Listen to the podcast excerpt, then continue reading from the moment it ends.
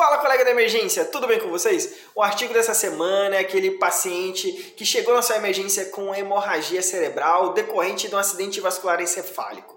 Então, é, esse artigo ele foi publicado na revista PubMed e também é uma revista que eu sugiro que você procure e veja as referências lá, que são muito bons para a base de estudo, tá certo? E ele tem também uma relação aí com a American Heart Association e fala de como tratar esse paciente. Então, isso é muito interessante e é muito importante, tá bom? É, o que eu vejo na prática clínica diária, tanto do pré-hospitalar quanto também da entrada de emergência, que é esse nosso foco agora.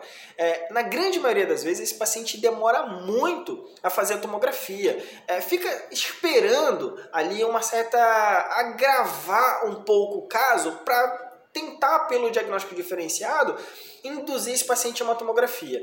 Então, se ele tem a característica, um paciente rebaixado, já está com escala de coma bem baixa, um paciente que não tem um bom nível de, com, de comunicação, de consciência, então é importante que esse paciente faça urgentemente ali a tomografia. É, uma característica dessa tomografia é que ela seja sem contraste. Eu já vi várias tomografias prescritas para paciente claramente com acidente vascular cerebral hemorrágico com contraste a prescrição. Então é importante falar e frisar que ela é sem contraste. No outro ponto, que ao receber esse Resultado, é importante falar que se tenho lesão ali inferior a 30 centímetros, eu tenho que reavaliar essa tomografia com 24 horas, né, deixar ela ali, é, descartar o tratamento conservador das primeiras 24 e, se caso mantenha após, fazer o tratamento conservador. Caso amplitude ou tenha, né, amplitude ali acima de 30 centímetros, ou tenha característica focal da patologia do AVC hemorrágico, refazer antes de 24 horas, né? Eu fazer o controle posterior também da mesma forma, tá certo?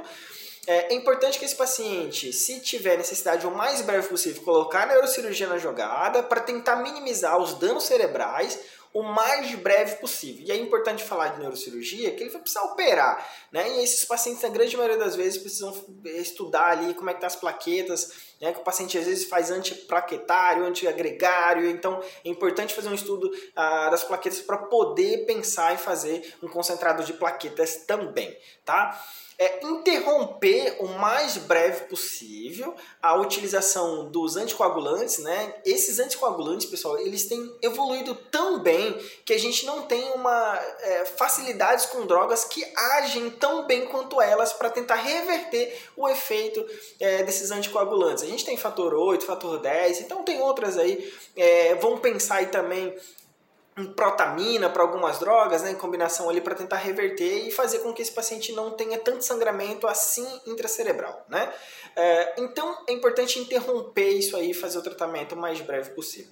As características clínicas, fazer o controle ali da glicemia, ah, não deixar a glicemia ficar hiper, também não ficar hipo, porque o cérebro precisa de energia para trabalhar. Então fazer o controle glicêmico, é, fazer o controle da pressão arterial. Ah, algumas pessoas é, falam para manter a pressão arterial um pouco mais elevada, mas a gente pensa também no excesso de sangramento, se não conseguir diminuir. Então é importante tentar manter o controle da pressão arterial ali entre 130 e 120 é o suficiente, é importante para manter é, o fluxo cerebral, tá certo?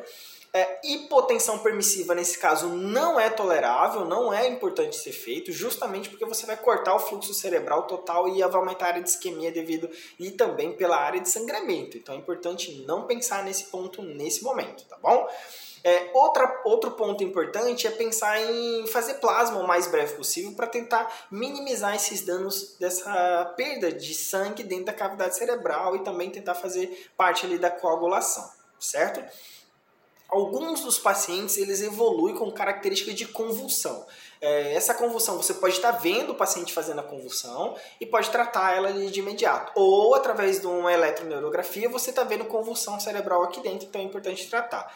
É, eu vejo muito diariamente pacientes sendo tratados previamente é, convulsão, né? Não está tendo convulsão, não tem característica de convulsão, então tratando previamente convulsão. Isso deixa o paciente mais sonolento, isso diminui os reflexos neurológicos do doente, diminui a resposta do doente para mascar um pouco das respostas clínicas que você precisa ter desse paciente. Então é muito importante fazer essa visualização. Trata se acontecer convulsão, tá certo? Então não, não fique tratando esse paciente previamente com convulsão tá?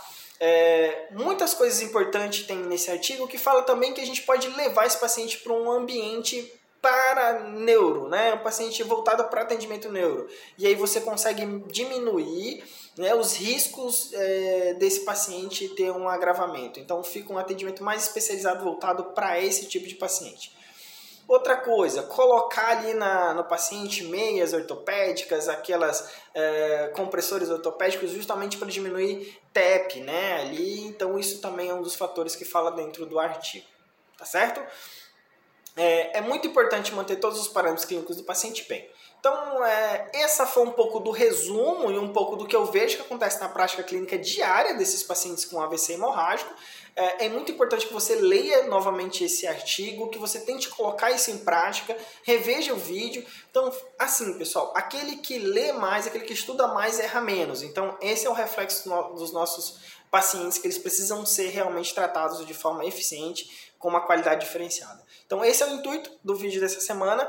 É, você que quer ver mais vídeos como esse, curta, compartilha, convide seus colegas para entrar aqui tanto na base de dados é, do grupo VIP da Urgência Emergência, quanto no, é, dentro do Instagram, quanto no Telegram, para que possa receber conteúdos como esse e artigos como você está recebendo.